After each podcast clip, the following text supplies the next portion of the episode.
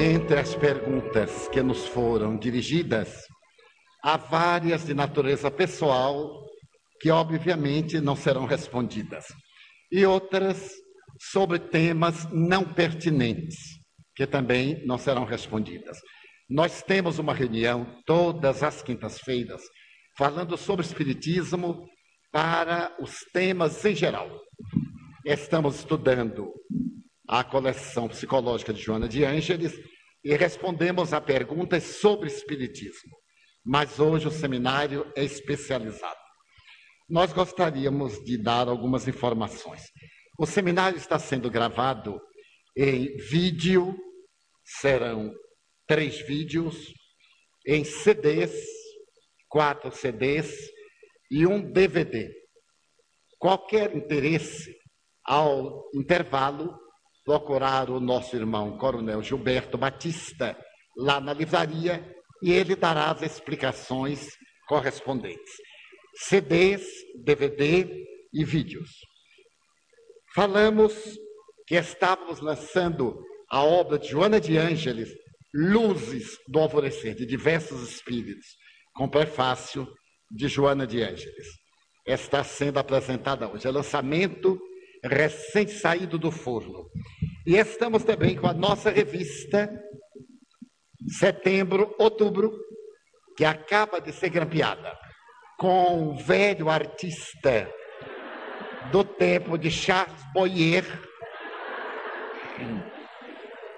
que é a evocação e a homenagem a um trabalhador muito dedicado, que desde a outra encarnação está trabalhando aqui. Então é a capa. A capa, como vimos, é Nilson de Souza Pereira. Agora o material dentro é muito melhor. Terminada a reunião, ou melhor, no intervalo, Lá está a nossa revista. Nós estamos fazendo uma campanha fenomenal da revista. Porque os espíritas não gostamos muito de ler, porque os guias leem para nós. E a gente já fica sabendo. Mas, para quem gosta de ler, estamos lançando a anuidade da revista, que é bimestral. Cada dois meses a pessoa recebe o um número, por 20 reais. Mas quem fizer a assinatura por dois anos, pagando adiantado, 40, ganha um CD visualização terapêutica grátis no ato do pagamento. O CD custa 15 reais. Então, os dois anos da revista ficarão por 25. Porque no Espiritismo é assim: quanto mais sobe, divide e fica ótimo. Ela estava custando 15, vai terminar por 12,50. Então, quem assinar dois anos, também pode, com o Coronel Gilberto, assinar, dar o endereço, etc., recebe um CD, ótima gravação, visualização terapêutica para se libertar da obsessão. Nós fazer uma visualização, mas a pessoa terá um CD de uma vez. Portanto, no intervalo, já podemos procurar e dar continuidade. Passemos às nossas perguntas em um clima de despertar quem dorme. Porque essa é a hora mais dolorosa de qualquer seminário. A personagem Leôncio, do livro Tormentos, parece caracterizar um espírito renomado, desencarnado em 1979. Gostaria de ouvir suas impressões sobre esse personagem, se possível. Bom, primeiro, eu não sei quem é. E não sei de memória quem é que morreu em 1979. Porque em cada segundo morre 7.500 pessoas. Se eu soubesse que foi, seria uma vantagem. Desejo dizer que os espíritos não deixam pista. A maior preocupação deles é não permitir que nós identifiquemos, para evitar comentários desairosos ou atrações injustificáveis quando a pessoa está em sofrimento. Tenho a impressão de que não é, aquele que a pessoa que escreveu supõe. Mesmo porque eu vi o espírito e não me era familiar. Eles naturalmente pegam a história, narram a verdade e alteram, porque senão seria muito descortês e até mesmo uma falta de caridade. Portanto, não é ninguém renomado, pelo menos que eu haja conhecido. E como eu conheci mais ou menos Os espíritas de projeção dos últimos 50 anos, acredito que não seja. Também a pessoa pede para falar a respeito da capa, da ilustração. Se é ficção ou realidade. É uma concepção da nossa capista, que é uma pessoa extraordinária. Tamara Fraga. É uma concepção dela. Não tem nenhuma ligação nem com o conteúdo, nem com algo que haja acontecido. Ela concebeu e fez uma capa realmente notável para o livro. Dessa forma, é uma concepção oportuna que nos ajudará a entender o conteúdo. Como comportar-se diante de uma pessoa deprimida que quer entrar no convento e fazer votos de silêncio? Ficar em paz, porque a igreja não aceita mais depressivo lá dentro. Está botando para fora. Ninguém aguenta mais. Não há tempo para a gente cuidar de pessoa desequilibrada. Se a pessoa diz, ah, eu quero ir para o convento fazer voto de silêncio, vá com Deus. Que a gente vai ficar livre e o convento que pegue esse problema psicológico. Não acredito que nos exames a pessoa tenha oportunidade. Não é uma vocação, é uma fuga. E esse voto de silêncio não é o de calar a alma, é o de calar a boca, porque o espírito está em convulsão. Porque quase todos os gênios que contribuíram em favor da humanidade, com a sua genialidade, sofreram de melancolia, e de distúrbios depressivos. Eu não diria que eles sofreram de distúrbio depressivo, um grande número. Estando na terra em exílio, sofreram saudade, sofreram melancolia no bom sentido da palavra, lamentaram aquele paraíso de onde vieram para esta situação dolorosa. E no Evangelho segundo o Espiritismo, há uma página muito bonita sobre isso, com o mesmo título, melancolia, quando uma certa saudade, uma tristeza nos assalta e não sabemos explicar, é uma reminiscência que nós estamos revivendo em relação àquilo que tivemos e malbaratamos.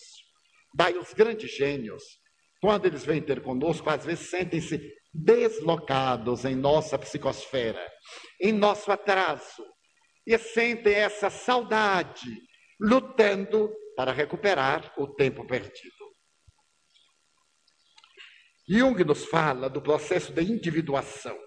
Até onde esse processo é semelhante à depressão? É totalmente oposto.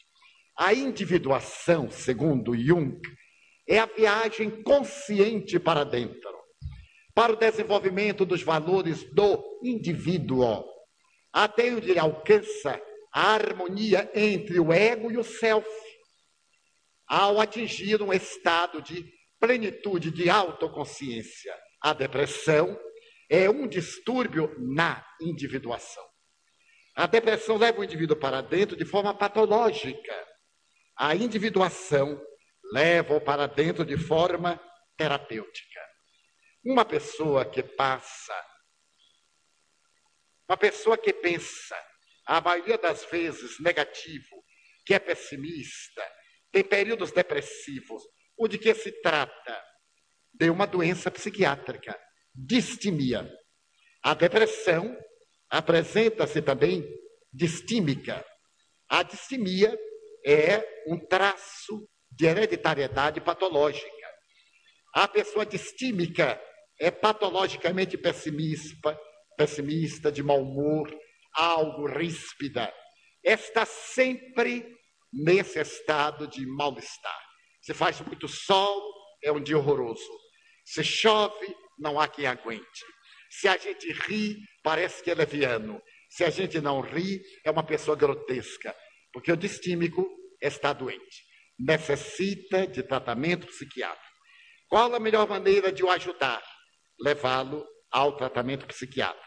Há drogas especiais que colaboram para a recuperação do destino. A criança tem inconsciente? Todos. Nós temos em nosso cérebro uma área designada por Freud, confirmada por Jung pelos modernos psiquiatras e psicanalistas, como também psicólogos, que é conhecida como o inconsciente. É o depósito das nossas memórias. Na parte superior, o subconsciente, as memórias atuais. Na parte menos superior, é o nosso inconsciente profundo, as reminiscências mais arcaicas. E Jung ali coloca as nossas experiências antropossociopsicológicas, as heranças desde o momento do arquétipo primordial, de quando surgiu o universo. Nós trazemos toda essa herança, segundo Jung, em nosso inconsciente coletivo, que dorme em nosso cérebro. Daí todas as crianças nascem com a área própria do seu inconsciente.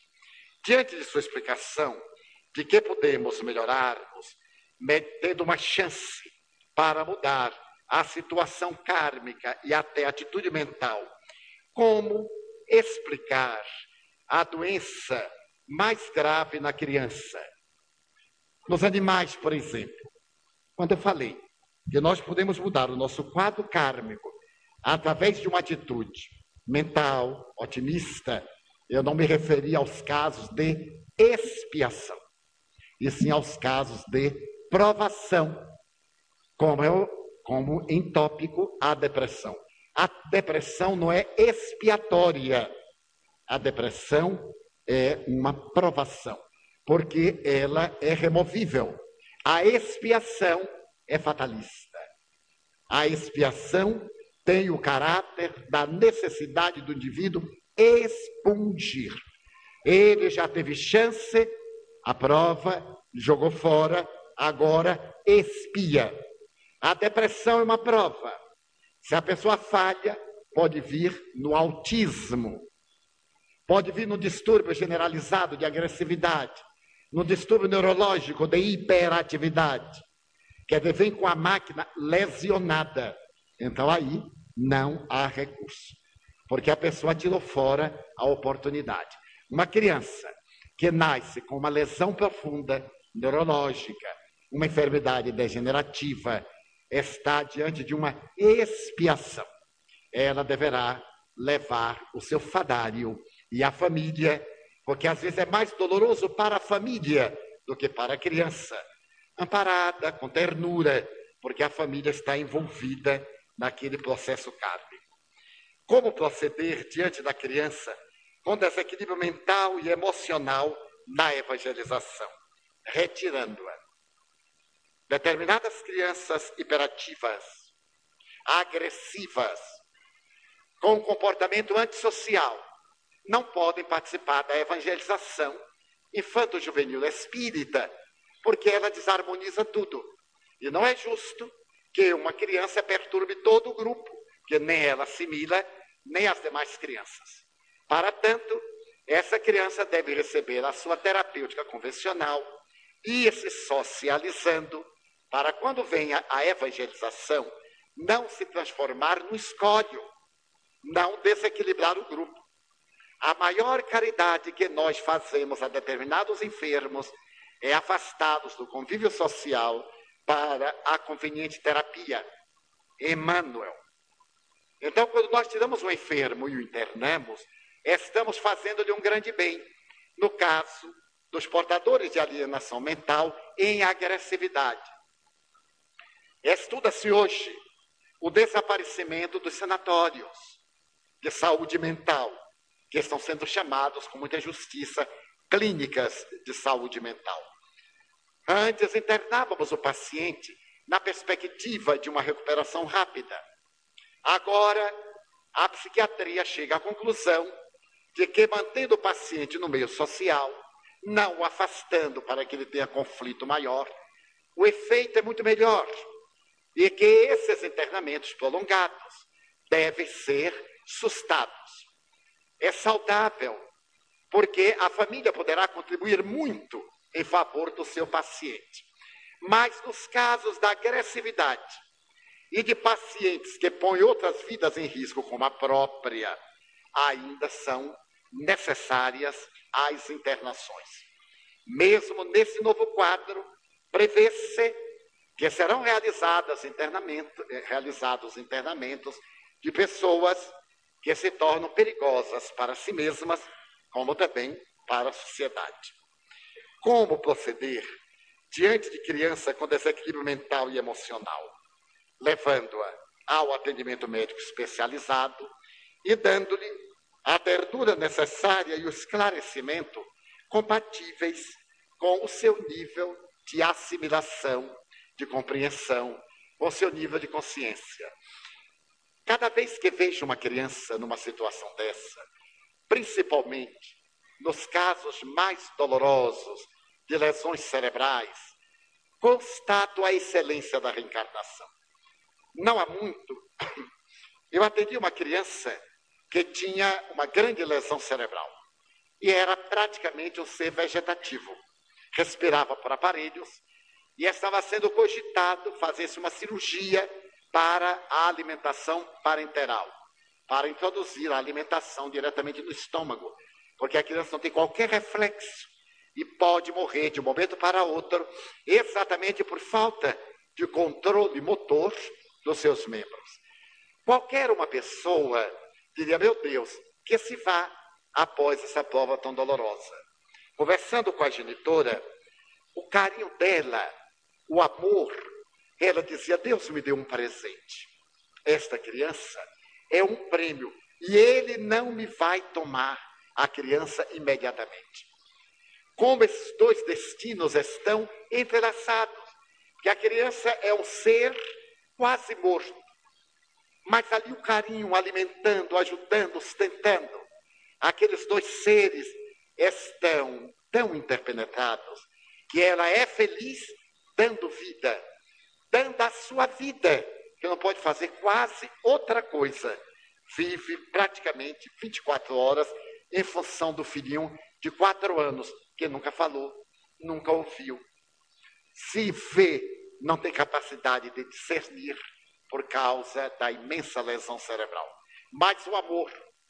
Quando uma criança vem em nossa família com problemas dessa natureza, se esses problemas resultam do suicídio, nós temos a ver no grau da responsabilidade. Quantas vezes nós somos responsáveis direta ou e indiretamente em suicídios? Quantas vezes nós induzimos alguém ao suicídio? Quantas outras vezes os nossos atos levam personalidades frágeis a uma solução desesperadora do suicídio? O ser volta despedaçado das mãos de quem o induziu, de quem inspirou, para que haja a recuperação de ambos. Daí uma criança enferma, com essas lesões mais profundas, está imensa infinitamente ligada à família. Que tudo quanto faça será muito bom para o seu e o benefício da criança. Eu vejo crianças com hiperatividade, com autismo, que mordem os pais, principalmente a mãe, que as bofeteiam e elas riem. Tira-lhe a mão, meu filhinho, não faça isso com a mãe, com uma paciência que a gente em dez minutos já se irrita. E a mãe a vida inteira dizendo, mas vai ficar bom, tenho certeza. Vai ficar bom. O médico falou que é uma lesão profunda, que não tem nenhum jeito. Mas o que, é que o médico sabe? É o óculos do amor, a terapia do amor. E vai ficar bom, realmente, não no corpo. E essa questão de ficar bom é muito relativa. Nós falamos pela manhã de que a morte não é a perda de um paciente, é a vitória da vida sobre um organismo gasto. Eu já narrei aqui que quando comecei no exercício da mediunidade, uma das coisas que mais me dava prazer era aplicar passes. Eu estava muito preocupado na cura dos outros. A minha eu deixava para lá, que é mais fácil curar os outros do que autocurar-se. E adorava dar passos. Eu já andava com as mãos na posição. A pessoa chegava, era só aplicar o passo. E eu fui visitar um senhor que era portador de um câncer ganglionar. Isso nos anos 40 do, do milênio passado. Eu nunca tinha visto um câncer ganglionar. E quando eu vi, impressionou-me, porque todo o cordão de gânglios exposto, aqueles nódulos, eu fiquei impressionado. Impressionado e assustado. Mas mantive a aparência. A senhora me disse o médico já desenganou. Naquela época em Salvador só existia a radioterapia. A pessoa ficava muito queimada, era um período de experiências. E eu olhei com muita dor, orei, como raramente eu jamais houver orado. Meu Deus, ajude-o. Era um homem jovem, pai de três filhos. Eu disse: Eu dou metade da minha vida, se a gente pode negociar, pois eu dou metade. Ele tem família, eu não tenho. Ele é homem de meia idade, ainda sou muito jovem. Se morrer agora também ninguém nota. Fiz lá meu negócio com Deus e me comovi antes de dar o passo. Apareceu o espírito do doutor Bezerra de Menezes. E eu digo, fantástico. Apliquei o passe com a alma, doutor Bezerra também. E eu, num dos momentos, perguntei, então, meu irmão, será que ele vai ficar bom? Doutor Bezerra disse, vai, meu filho, ele vai ficar bom. Ah, eu redobrei o passe. Já não tinha força, mas ele ia ficar bom. Redobrei o passe, terminei. Quando concluí, transpirando muito, a esposa me olhou e disse: Olha, ele está dormindo. Eu digo: Vai ficar bom. Os espíritos me disseram que ele vai ficar bom. Ela, melhor assustada, será? Eu Minha filha, foi doutor Bezerra, como que você é capaz de duvidar dele? Foi ele que me disse: Amanhã às 10 eu volto. E mal dormi, ansioso pelo dia seguinte. Às 10 da manhã, lá estava eu. Mas quando eu fui chegando à porta, eu fui uma coroa. Usava-se uma coroa na porta quando morria alguém. E eu olhei e disse assim: Meu Deus, será que a esposa morreu? Porque eu tinha tanta certeza que ele ficava bom, só podia ser a esposa. Quando eu entrei na sala, lá estava o cadáver e ela debruçada sobre o caixão. Eu tive um choque, olhei para ela, olhei para o morto e ela, com bastante raiva, a voz pastosa me perguntou: Então, o senhor não me disse que ele ia ficar bom? E agora? Eu, o senhor não me disse que ele ia ficar bom? E agora? Então o doutor disse assim: ficou, meu filho, não vai ter mais nenhuma doença. Dessa, ele ficou bom. Quando os espíritos dizem que a pessoa vai ficar boa, a tradução é outra. Então a morte não é a perda do paciente, não é o fracasso. Às vezes a morte é o portal de triunfo, é a vida. E nós deveremos vê-la sob esse aspecto, porque vai chegar o momento de nós desencarnarmos. Como entender a sensação de que várias atividades, leitura, lazeres, que já nos interessaram, não mais nos dizem respeito. E existe uma grande vontade de viver-se calmamente, interiorizada, mas verdadeiramente sem curtições supérfluas. Porém, tendo-se a sensação que isso não é depressão, mas que existe uma certa melancolia no ar. A pessoa enrolou, enrolou, mas é depressão. Quando a gente começa a se desinteressar, se essa busca supérflua é tomar umas e outras na praia, comer casquinha de siri com é, batidinha de limão, a pessoa já superou. Aí é uma conquista. Mas abandonar a leitura, abandonar o convívio social, isso é uma fuga psicológica, é um transtorno. O ser humano é eminentemente sociável. Aliás, a característica da definição do ser humano é o ser biótipo, munido do instinto gregário, sociável, que pensa. Se ele não tem uma dessas características eu começo a perder, ele está passando por um transtorno patológico. Ele não está bem. E se, por exemplo, a pessoa está com essa certa melancolia, pode ser saudável, mas fuja à tentação de se alienar, de se tornar estranho. Reserve suas horas para a autobusca. Desce, permita-se a viagem interior, mas sem o egoísmo de fazer esse trabalho a sós. Ninguém atingirá a plenitude deixando a retaguarda vazia. Nós ascenderemos com a mão distendida, puxando como aqueles à frente nos estão puxando. Senão, é a busca do paraíso solitário. E a ilha mais extraordinária para uma pessoa solitária é tediosa e é profundamente perturbadora. A felicidade somente dá plenitude quando estimula vidas, quando fomenta vidas, inclusive, da própria pessoa. Resista a esse arrastamento, como diria Allan Kardec, a essa tentação. A depressão vem sempre acompanhada de compulsão ou existe uma compulsão isolada? Existe a compulsão isolada. A depressão não vem acompanhada de compulsão.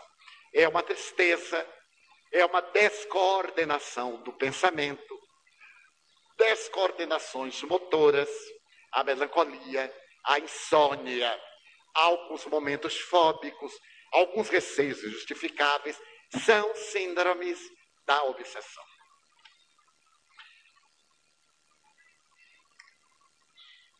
O que caracteriza uma criança ou um adolescente no estado depressivo? Gostaria de alguns comentários.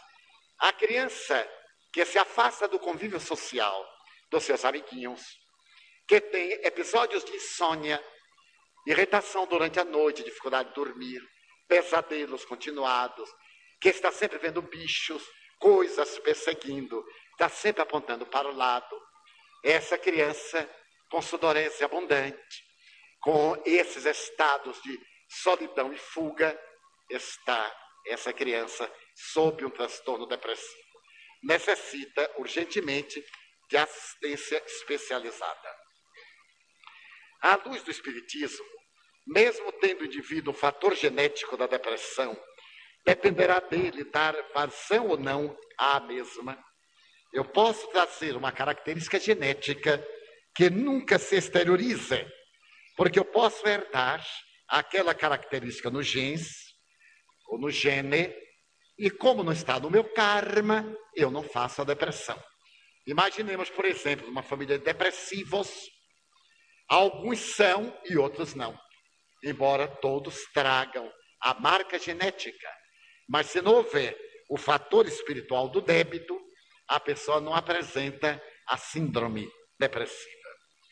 Como se dá o processo de reencarnação dos espíritos obsessores? Através do automatismo das leis não há privilégios para a reencarnação, senão para aqueles espíritos nobres, missionários, que se permitem programar, inclusive, o mapa genético de que necessita para poder atender às suas necessidades evolutivas. Nós outros, obsessores obsidiados, mais ou menos, coitadinhos, reencarnamos através de uma lei generalizada somos atraídos por heranças genéticas que estejam dentro do nosso clima vibratório, que nos proporcionem essa herança, as características que nos levarão a uma situação karmática positiva. Não há um caráter especial. Eu só gostaria de adir um detalhe. Faz muitos anos, vamos dizer por volta de 1962 a 65, eu estava psicografando o livro Dimensões da Verdade.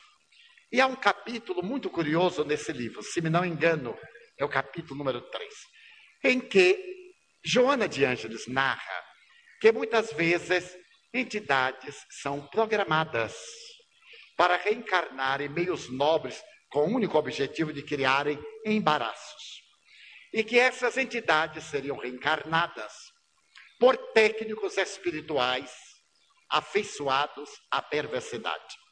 Tratar-se-ia de espíritos muito intelectualizados, sem desenvolvimento moral, que enviariam à Terra os seus cômpares para criar embaraços. Vamos dizer, determinada doutrina do pensamento aparece, enriquecedora para a humanidade e reencarnariam espíritos para torpedeá-la, para criarem dissensões, divisões, para gerarem controvérsias dentro daquela doutrina. No caso em tela, o Espiritismo é uma doutrina libertadora. E uma pessoa dita espírita se atiria a determinados ângulos só para criar embaraço. São aqueles que nós chamamos donos da verdade Só eles é que sabem tudo, só eles é que são dignos de respeito, de mérito, e a sua função é de vigiar os outros e não fazem nada. Podem ser excelentes intelectuais, porém jamais desceram do trono da sua vacuidade para serem humanos, para estenderem a mão, para participar. E então, dizia Joana de Ângeles, naquela época, que indivíduos que tais estavam vinculados a esses grandes mentores da perversidade e eram por eles reencarnados. Isso me criou um pouco de confusão mental. Mas eu aceitei e aguardei o tempo. Oportunamente conhecendo determinado cidadão e vendo-lhe a forma de interpretar os conceitos lógicos do Espiritismo, a maneira como ele complicava a coisa e como era armado contra tudo e contra todos, eu perguntei assim, mas o senhor é mesmo espírita? O senhor leu, por acaso, o Evangelho segundo o Espiritismo? Não me venha com o Evangelho segundo o Espiritismo. Allan Kardec escreveu essa obra para agradar a igreja. Eu disse, mas se o livro dos Espíritos você já leu? Ah, esse é fundamental. Mas Jesus está lá, meu senhor. Todo o terceiro livro, que são as leis morais, são daí que saiu o Evangelho. E o quarto livro, de onde nascem as esperanças e consolações, é que nos vem dar as obras terminais, especialmente a Gênese, do seu caráter interpretativo das lições de Jesus.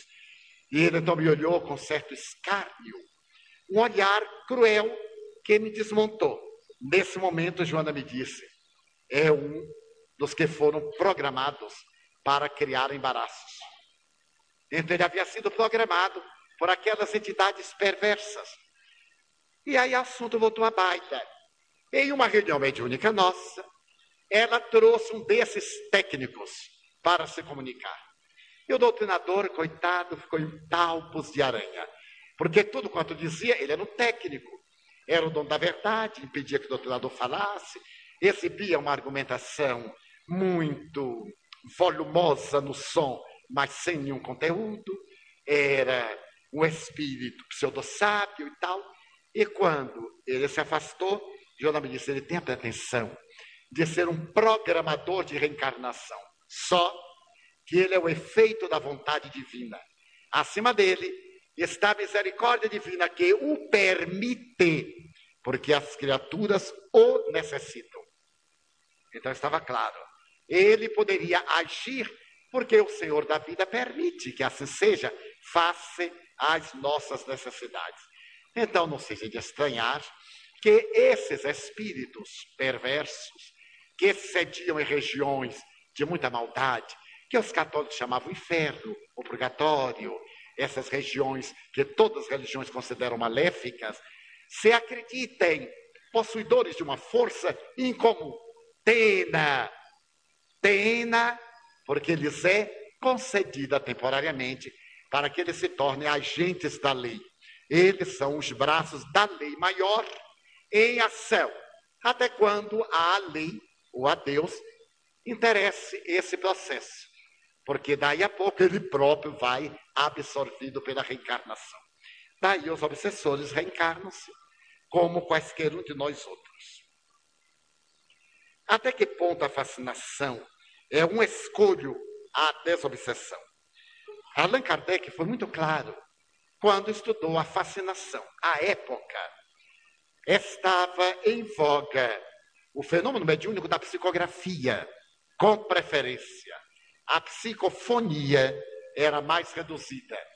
E Kardec se refere que o médium fascinado fica tão maníaco que aonde está ele até fica escrevendo com o dedo. Eu já vi. Pessoas estão no lugar, mas ficam rabiscando com o dedo. É um tipo de fascinação. E as entidades perversas e zombeteiras utilizam a sua ingenuidade, a sua falta de capacidade para o ridicularizar. A fascinação é um escolho, não a desobsessão, é um escolho à mediunidade, ao bom exercício da mediunidade. O médium não pode nunca perder o caráter crítico. Ele tem que manter a coragem de considerar-se vulnerável. deve ter a coragem de reconhecer a sua natural inferioridade. Não é o fato dele ser um grande médium que ele seja um grande espírito. Ele pode ter uma mediunidade extraordinária e, no entanto, ser um espírito falido, recebendo agora um patrimônio imenso para reabilitar-se. No passado, Chico Xavier, muito sensível, muito gentil, conversando com o escritor paulista Godoy Paiva, falou que o Evangelho, às vezes, apresentava certas expressões muito duras. O obsessor, o espírito mau, o perverso, e outras expressões que levavam a paralelismos de linguagem. E citou algumas. Que ele, se fosse possível, ele gostaria de mudar essa linguagem. Ao invés de assim, um espírito obsessor, um espírito mau, dizer um espírito menos bom, um espírito perverso, um espírito infeliz, etc. Mas foi uma conversa ampassã. Naquela época, Godoy pegou o Evangelho e fez uma tradução, mudando praticamente todas as palavras que estavam com essa característica severa. E o professor Herculano Pires, que se encontrava reencarnado, mostrou que isso era uma adulteração. Porque uma pessoa má não é uma pessoa menos boa. A pessoa menos boa é uma pessoa que ainda não tem uma orientação de bondade. É uma pessoa talvez descuidada, uma pessoa negligente. A pessoa má caracteriza uma condição e uma situação muito própria da sua personalidade. E que, a marchar dessa forma, no futuro, cada um iria traduzir interpretando e não conforme a fonte. E promoveu uma campanha para que esse evangelho não fosse adiante, porque era uma adulteração. Ele soube que o Chico houvera conversado, não havia pedido nada ele fez uma carta ao Chico e mostrou o grave perigo. Se ele tem um sentimento bom, se ele não considera ninguém mal, é uma problemática dele. Mas o evangelho não pode ser mudado. O obsessor é aquele que perturba. Eu não posso dizer assim, ah, porque o nosso irmão perturbador, coitadinho, não, obsessor. Ele é um ser definido, consciente, faz por prazer ou por desvio de conduta moral.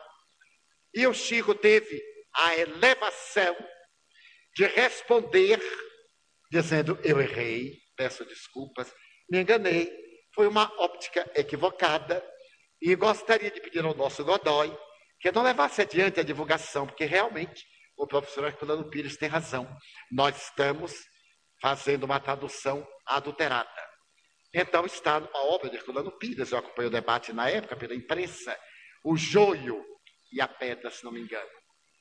E então é necessário que o médium reconheça que erra. Ele é médium, não é o dono da verdade. Se ele assumir essa condição, ele estará sempre distante da fascinação. Há na mediunidade do Chico uma mensagem extraordinária, que foi ditada e firmada por um pseudônimo. O pseudônimo é o Espírito. Essa mensagem foi transformada agora por Carlos Augusto Abranches em um livro que a Federação Espírita Brasileira está lançando. Ele interpretou cada frase, escrevendo um capítulo muito bom, que o Reformador publicou algumas vezes. Essa mensagem, tudo indica, é do Espírito de verdade, que ali está com o pseudônimo o Espírito. As pessoas que se encontravam na reunião, quando ele psicografou, perceberam a mudança da psicosfera, o clima da reunião. Ninguém sabia, mas no momento em que ele começou a psicografar, aquele vozerio, o distúrbio geral, que eram milhares de pessoas, foi havendo uma transformação, um suave aroma de paz, e quando ele terminou de ler, pela imensa profundidade, todos perceberam que era o Espírito de verdade e aguardaram que ele o declarasse. Mas lá estava o Espírito. O médium tem que manter essa nobreza de não exibir nomes pomposos. Quando o médium começa a estar recebendo espíritos respeitáveis em quaisquer lugar, a qualquer hora, sem nenhuma justificativa, está autofascinado por si mesmo, pela sua mediunidade, e sob o comando de espíritos que desejam levá-lo ao ridículo. Seria o mesmo que agora eu entrar em transe e receber o espírito. Para quê? Um exibicionismo desnecessário. Em uma conversação entre amigos eu receber um espírito. Para quê? Ele não virá dizer nada além do que o médium poderia dizer. Não é o momento.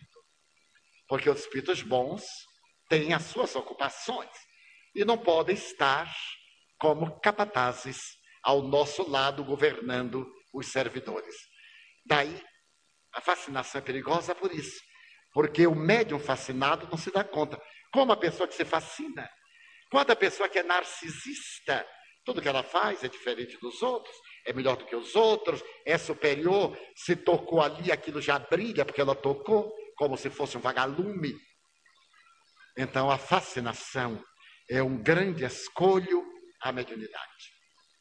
Quando nós encontrarmos a pessoa nessa fase, é um ato de caridade dizer assim: meu bem, volte a ler o livro dos médiuns, capítulo 23.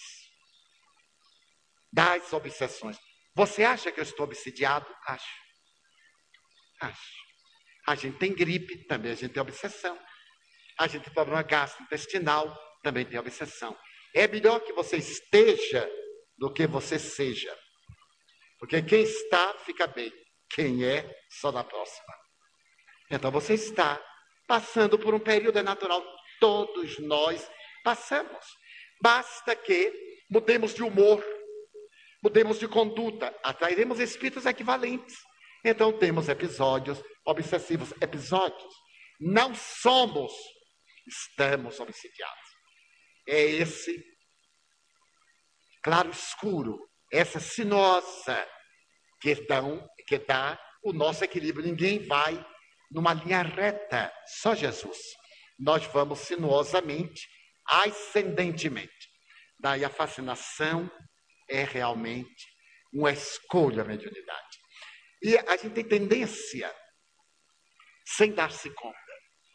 Eu me recordo que havia psicografado e publicado o livro Mestre de Amor. E Juan Antônio Durante traduziu ao espanhol, isso em 1965. E ele me mandou o livro pedindo que Joana de Ângeles desse o prefácio. Eu pedi a Joana de Ângeles, e se tratava de uma reunião mediúnica. Naquela reunião mediúnica, ela me desdobrou, e ao lado dos espíritos acompanhando a sessão, ela me disse: Eu não vou escrever o prefácio. Eu convidei a dama das violetas, ao nobre espírito Amália Domingo Soler, para que ela prefacie o nosso livro, meu filho. Então vamos recebê-la à porta. Era lá no outro prédio, à época. Nós ficamos à porta e era curioso, porque as construções materiais desapareciam à minha vista. Eu podia ver como de uma maneira transparente. Cheguei à porta e vi que uma claridade oscilante aproximava-se, como se alguém viesse carregando uma lanterna, que a luz avançava e retrocedia. Então, subitamente apareceu-me um espírito de uma beleza, como raramente à época eu havia visto. Trajava-se a espanhola do século XVII, com a gola alta, pregueada, engomada, transparente, mas de uma beleza incomparável. E trazia realmente uma lanterna, como se fosse uma lanterna mágica. Aproximou-se e Joana me disse: Veneranda amiga, gostaria de apresentar o médium por quem você vai escrever. Ela estendeu a mão, eu curvei para beijar a mão. Ela falou qualquer uma coisa. E Joana disse: Meu filho, essa é a nossa veneranda, Amália Domingo Soler, na personificação de Beltrana, antes de ter vivido em Grácia, na Catalunha. Entramos os três e eu vi quando ela se dobrou sobre o meu corpo e tomando o braço começou a escrever. Todo eu fiquei luminoso e o braço saíam aqueles fluidos luminíferos e à medida que ela escrevia o papel ficava como iríades de pequeninas estrelas. A ponta do lápis parecia algo portador de uma energia estranha que à minha vista a letra não era negra. Eu escrevia com lápis Faber número um. Era tudo prateado. E ao terminar, ela despediu-se. Fomos levar até a porta. Quando eu voltei ao normal, no fim da reunião, que eu dei o prefácio, ela escreveu em espanhol. Eu fiquei comovido e nessa noite, eu falando com Joana, disse: Mas minha irmã, eu já posso receber a malha Domingo Soler? Eles não pode não. Ela veio por misericórdia, mas não aguarde uma volta tão cedo. Por enquanto, você vai ficar mesmo é com os sofredores do seu tipo para baixo, e já é uma grande coisa. Já é merecimento sintonizar com eles, porque há alguns que nem com eles sintonizam. Quer dizer, tirou a minha prosápia antes de começar.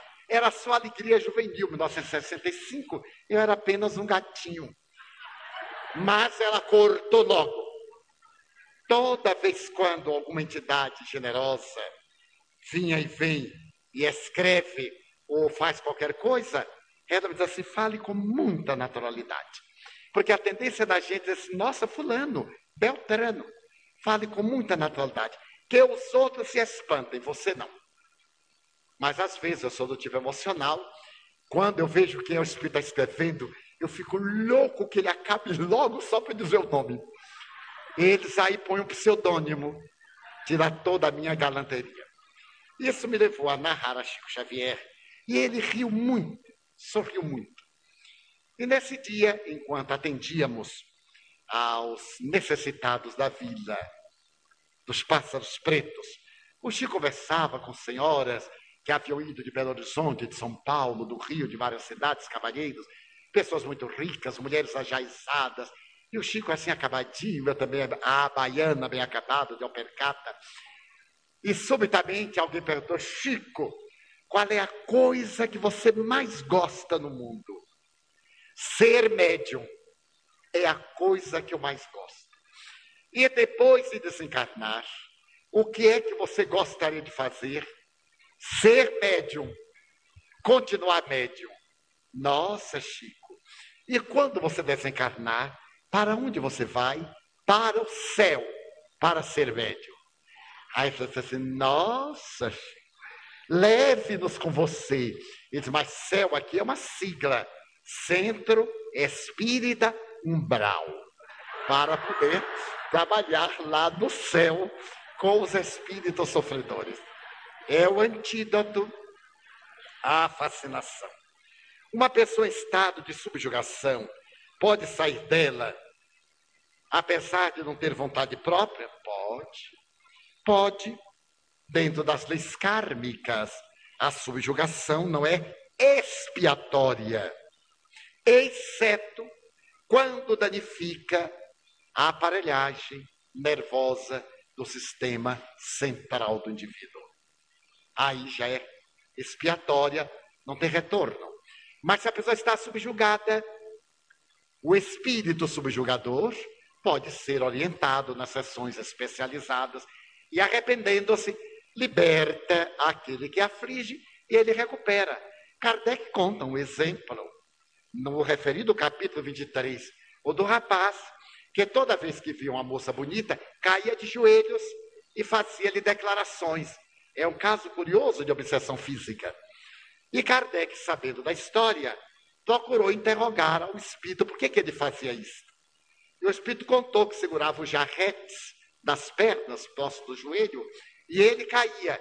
Não era um indivíduo galanteador, era um indivíduo subjugado, fisicamente subjugado. Nós temos o caso no Evangelho de Jesus de legião. É uma subjugação. Lá no Evangelho consta que ele está totalmente dominado. Kardec preferiu a palavra subjugação, porque o indivíduo está subjugado, dominado, mas a sua realidade está perfeita. Lá no Evangelho, nós vemos com o nome de possessão. Kardec evitou, porque possessão é uma forma de possuir integralmente. E subjugar é uma maneira de dominar. Legião estava subjugado totalmente. Era um animal que dormia nas, no cemitério, nas sepulturas arrebentadas. E Jesus apenas com poucas palavras diz: Legião, sai dele, eu te ordeno, em nome de meu Pai, sai. O espírito deixou e ele recuperou-se. Em nossas reuniões convencionais, nós não vemos isso acontecer, porque o paciente não está presente. Mas eu observo em algumas das nossas reuniões que os nossos irmãos do atendimento fraterno, que durante a semana estiveram em contato com sofredores, obsessos, doentes, levam essas entidades para o trabalho mediúnico, porque a pessoa veio ao atendimento fraterno na busca da terapia e os guias tomam providência. E algumas dessas entidades comunicam-se. Elas não dizem a quem estão perturbando, mas elas dizem, ele pensa, ou ela, eu estou lá por isso por aquilo. O espírito vai doutrinado. E claro, quando ele desiste, quando vai conduzido a uma instância superior, o paciente lá fica bem, fica ótimo. Mesmo em situações de subjugação. Pessoas que me dão nomes. E nós levamos para o trabalho mediúnico e vêm os seus obsessores. São doutrinados e maravilhosamente doutrinados. E não retornam mais e as pessoas ficam boas. Só que elas não vêm dizer que ficaram boas, elas virão depois, quando acontecer outra vez. Então vem me dizer assim: ah, mal, há 30 anos eu estive muito mal e fiquei bem. Você sabe como é que é, não é? E aí eu não pude vir mais, porque ficou boa, não pode mais. Mas agora está acontecendo uma coisa muito pior. Eu estou voltando e digo, ah, mas está ótimo, tá, vamos orar. Vamos pedir 500 vezes.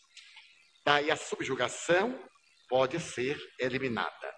Como se pode distinguir se os sintomas são de origem psíquica ou, ao contrário, de origem mediúnica obsessiva? É muito difícil.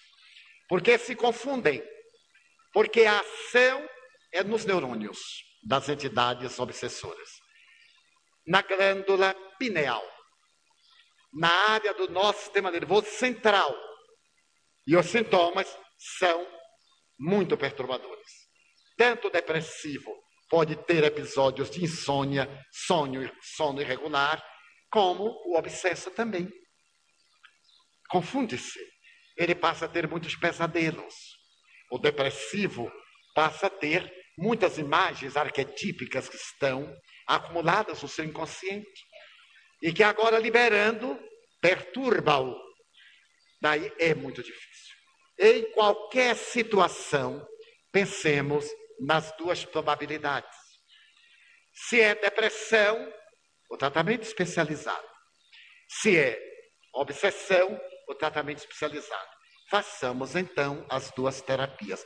Levemos ao centro espírita, que é o local hábil para esse mistério, e levemos ao psicoterapeuta, para que ele traga a sua colaboração.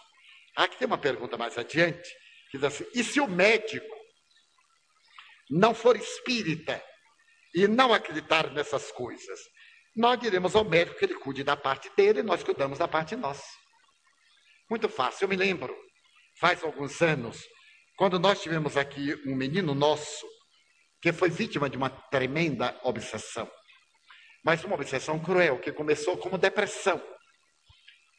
E foi internado no Hospital das Clínicas, na clínica psiquiátrica pelo tio Edilton. Internou o menino lá, se aproveitou. Mas ele começou a fazer sonoterapia e etc. E um dia fui conversar com o psiquiatra, que era um homem muito famoso na época. Eu disse-lhe que gostaria de pedir a alta do menino e etc., que ele já estava bem. E nunca me esquecerei que o psiquiatra, que era autoridade naquele tempo, os professores eram catedráticos, aquela coisa inalcançável. Eu com medo dele, incrível, com medo, medo assim, porque eu era tão inferior e ele era tão superior, como um desenho animado, a gente fica aquela coisinha. Assim estava eu. E eu disse, porque eu tenho certeza que ele já ficou bom, porque ontem os espíritos disseram que estava bom. O espírito tinha vindo na sessão, foi doutrinado, e então o menino recuperou a lucidez. Ele parou, me olhou e disse: O quê? Eu disse: Os espíritos. E ele me perguntou: O senhor é o que, afinal? O senhor é médico? Eu disse: Não, senhor, eu sou médium. Ele agora sou eu que vai ficar internado. Esse mais ou menos na década de 70, no começo, ele tirou o óculos, colocou assim, me olhou e perguntou outra vez, senhor é o quê? Eu disse, médium. E o que é ser médium? Eu disse, eu vejo espírito, eu ouço espírito, eu falo com espírito, ah, esquizofrênico. Né? Tem as suas alucinações. Eu disse, é só que as minhas alucinações dão a data do nascimento, a data da morte, o nome da família, que existe. É uma alucinação curiosa. É uma alucinação que existe. Mas o que eu venho aqui pedir ao Senhor é para dar alta, porque ele estava com uma obsessão e o espírito já se libertou. Ele disse, mas eu não estou entendendo. Eu digo, você vai entender. Ele tinha um encosto, porque é assim que chama aqui na Bahia. E nós tiramos o encosto. Ele agora está livre. O médico me olhou e disse: ele é portador de uma depressão bipolar e vai suicidar-se. Então ele está em sonoterapia porque ele vai tentar o suicídio, digo, mas ele não se vai matar. Mas se eu isso com segurança, digo, digo sim, senhor, porque era um espírito que queria jogá-lo daqui de cima, que queria matá-lo. E como o espírito já mudou de opinião, ele disse, mas como é mesmo o seu nome? Eu disse Divaldo Franco. Mas, seu Divaldo, não existe espírito. Eu disse, o senhor não tem autoridade para dizer. O senhor tem autoridade para dizer que não acredita. Agora que não existe. Mas eu sou psiquiatra faz 30 anos.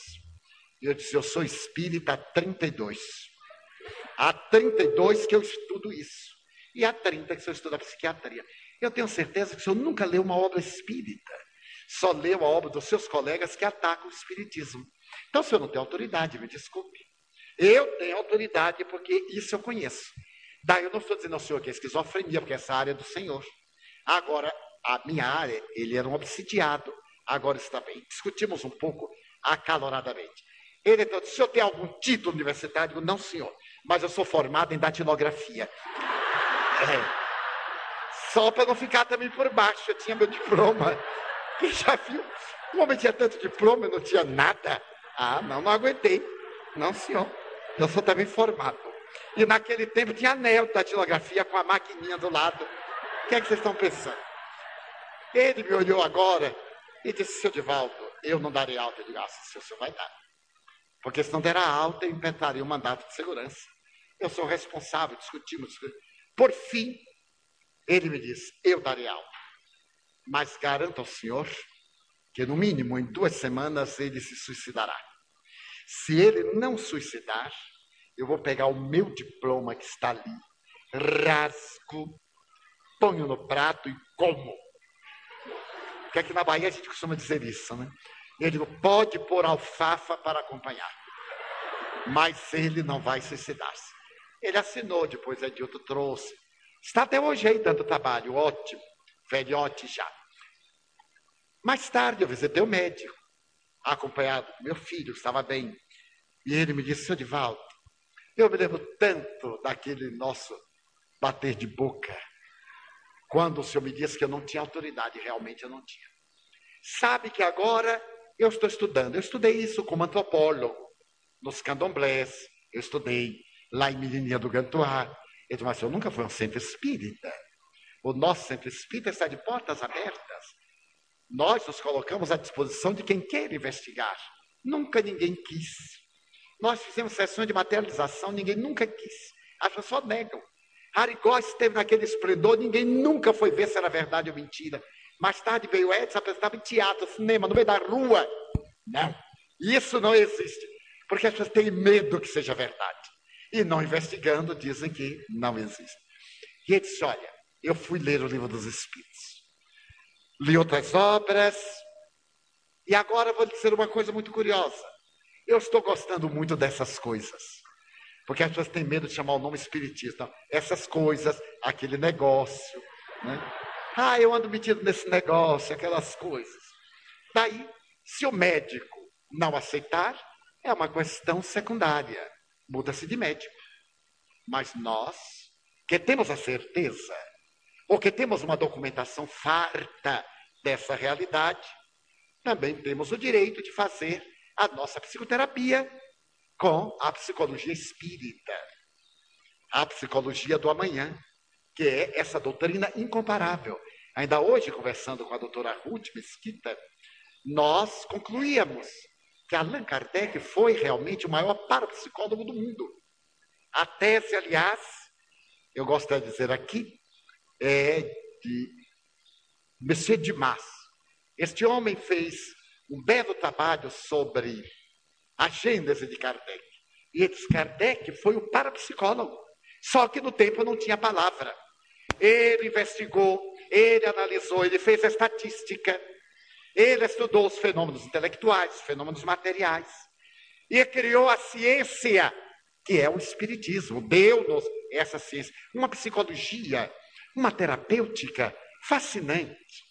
Essa psicologia espírita está hoje confirmada em todos os arraiais das doutrinas honestas.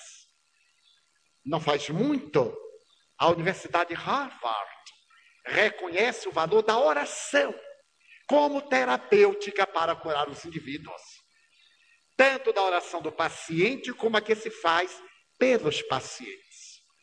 Então, nós chegamos a este momento que a psicologia espírita, com toda a sua proposta psicoterapêutica, pode enfrentar com a maior naturalidade os processos acadêmicos da psiquiatria. Porque quando o médico diz trata-se de uma esquizofrenia, segundo me informou um nobre psiquiatra, autor de várias obras, ainda não se sabe por que existe a esquizofrenia. A esquizofrenia não é uma doença, é um conjunto de sintomas que formam um quadro rotulado como esquizofrenia. Então, parte de premissas, como também a depressão. Nós examinamos algumas poucas psicogêneses, fatores exógenos. Não era possível fazer uma abordagem completa, primeiro que não é o caso, não é uma análise científica, é o estudo espiritista. Então, conclui-se que um quadro com essas características, com esses sintomas, fazem a síndrome da depressão. Um caso com esses sintomas faz a síndrome da obsessão. Daí não tenhamos medo, nem constrangimento. Já passou aquela época de ter vergonha de dizer a palavra espiritismo. Está até uma época muito perigosa, que as pessoas usam indevidamente o nome do espiritismo a desserviço da doutrina. Pessoas de má conduta, médios aventureiros, pessoas inescrupulosas, que dizem, eu sou espírita. A humanidade é tão paradoxal que periodicamente eu sou surpreendido com filhos da mansão do caminho que nunca estiveram na mansão do caminho. Porque a mansão do caminho passou a ser um rótulo de qualidade. Então, uma pessoa está realizando uma série de atividades na área espírita, e para dar autenticidade, porque lhe faltam critérios acadêmicos, conhecimento e profundidade, assim, ah, eu fui criado na mansão do caminho. E foi lá que eu aprendi isso, e nunca passou pelos nossos quadros nem mesmo nunca esteve na mansão do caminho por um dia, exceto algumas horas em trânsito. Então, o indivíduo que se propõe realizar expedientes lucrativos para si, utilizando-se da doutrina espírita, é um charlatão. Não tem títulos acadêmicos, portanto, não pode usá-los e não tem créditos espíritas, porque está cobrando para si. Nós temos que trabalhar para toda atividade espírita ser gratuita. Notem o cuidado. O seminário nós brindamos um livro de 20 reais. E o seminário é beneficente. Para que não configure um preço. A pessoa adquire uma obra que vale mais do que os 25 reais. Tem um dia de estudos totalmente grátis. E aqueles que operam, nós estamos com mais de 50 voluntários, absolutamente grátis para a divulgação do bem. Então isso merece crédito. E isso é qualidade no labor espiritista. A obsessão leva à depressão e vice-versa. Gostaria de saber como se processa esse mecanismo. A obsessão, quando se prolonga, a incidência do psiquismo do espírito invasor produz um distúrbio neuronial. Os neurônios se desconectam, as neurotransmissões começam a ter falha por causa dessa energia que interrompe. Imaginemos, nós estamos aqui com 120 volts e recebesse uma carga de 160, haveria uma mudança ou cairia para 40 volts. As luzes ficavam muito débeis. Mas chegasse uma carga de 360 volts, queimaria todas as lâmpadas, todos os aparelhos. Então, a nossa mente produz uma neurotransmissão dentro de um ritmo eletroquímico. Veio uma interferência mental, vibratória, carregada de energia elétrica, entre aspas, ou de natureza específica, pode diminuir a neurotransmissão, provocando uma depressão, pode produzir uma excitação com uma grande carga um distúrbio agressivo, as alucinações, as manias. E se isso persiste, torna-se uma depressão clássica, embora com a vigência da obsessão. Ou o indivíduo faz o quadro depressivo natural, entra naquele estado crepuscular, e os seus inimigos desencarnados aproveitam-se, acercam-se-lhe e como ele está sem defesas magnéticas, fluídicas, eles se acoplam. Qual no organismo cuja imunodeficiência está em queda, o, cuja imunologia está com deficiência. Então, os micróbios deletérios se instalam, os vírus. No caso do nosso campo vibratório, caiu de potência, os parasitas, os espíritos perturbadores, hospedam-se. Daí dizemos o hospedeiro e o hóspede. Passamos a ser vítimas da obsessão. Observados os primeiros sintomas de um processo depressivo, o que devemos fazer? Não adiar. Começar de imediato com um trabalho de reequilíbrio mental. Procurar renovar a mente, reagir, realizar atividades físicas, suar, pegar uma enxada, se tiver jardim, revolver o solo. Se morar em apartamento, mudar os móveis do lugar, tirar de um lado para o outro, carregar, fazer força. Nada de procurar caminha como topogígio para descansar. Porque a obsessão adora cama de quarto escuro. Adora. E adora a pessoa que gosta de ser infeliz. Toda pessoa que gosta de ser infeliz, que diz assim, ah, mas a minha vida tudo é tão trabalhoso. Qual é a vida que tudo não é trabalhoso? É que há um número maior de queixosos do que outros. Quantas vezes nós estamos com dificuldades, desafios e problemas, estamos ajudando os outros, necessitando de ajudar, só que não nos queixamos. E outros estão muito bem, qualquer coisa é uma tragédia. Ao primeiro sintoma, o recurso imediato. Como identificar uma pessoa obsidiada? A pessoa obsidiada, invariavelmente, é irritante, é atrevida. O depressivo comum é tímido, inspira compaixão, mesmo na sua fase de delírio. O depressivo obsidiado é irritante, porque é uma das características do obsesso. É o seu temperamento rebelde que sintoniza com o obsessor. É desafiador, provoca as pessoas, que o obsessor quer que a pessoa provocada surre, se vingue, leve o outro a certas atitudes agressivas.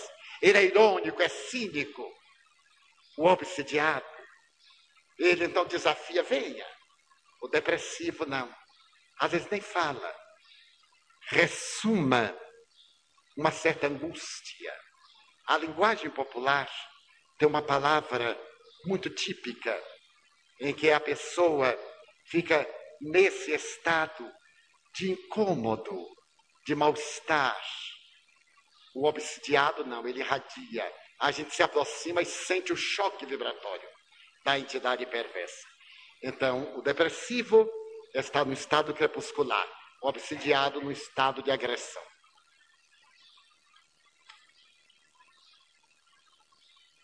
O transtorno maníaco-depressivo pode ser considerado uma obsessão?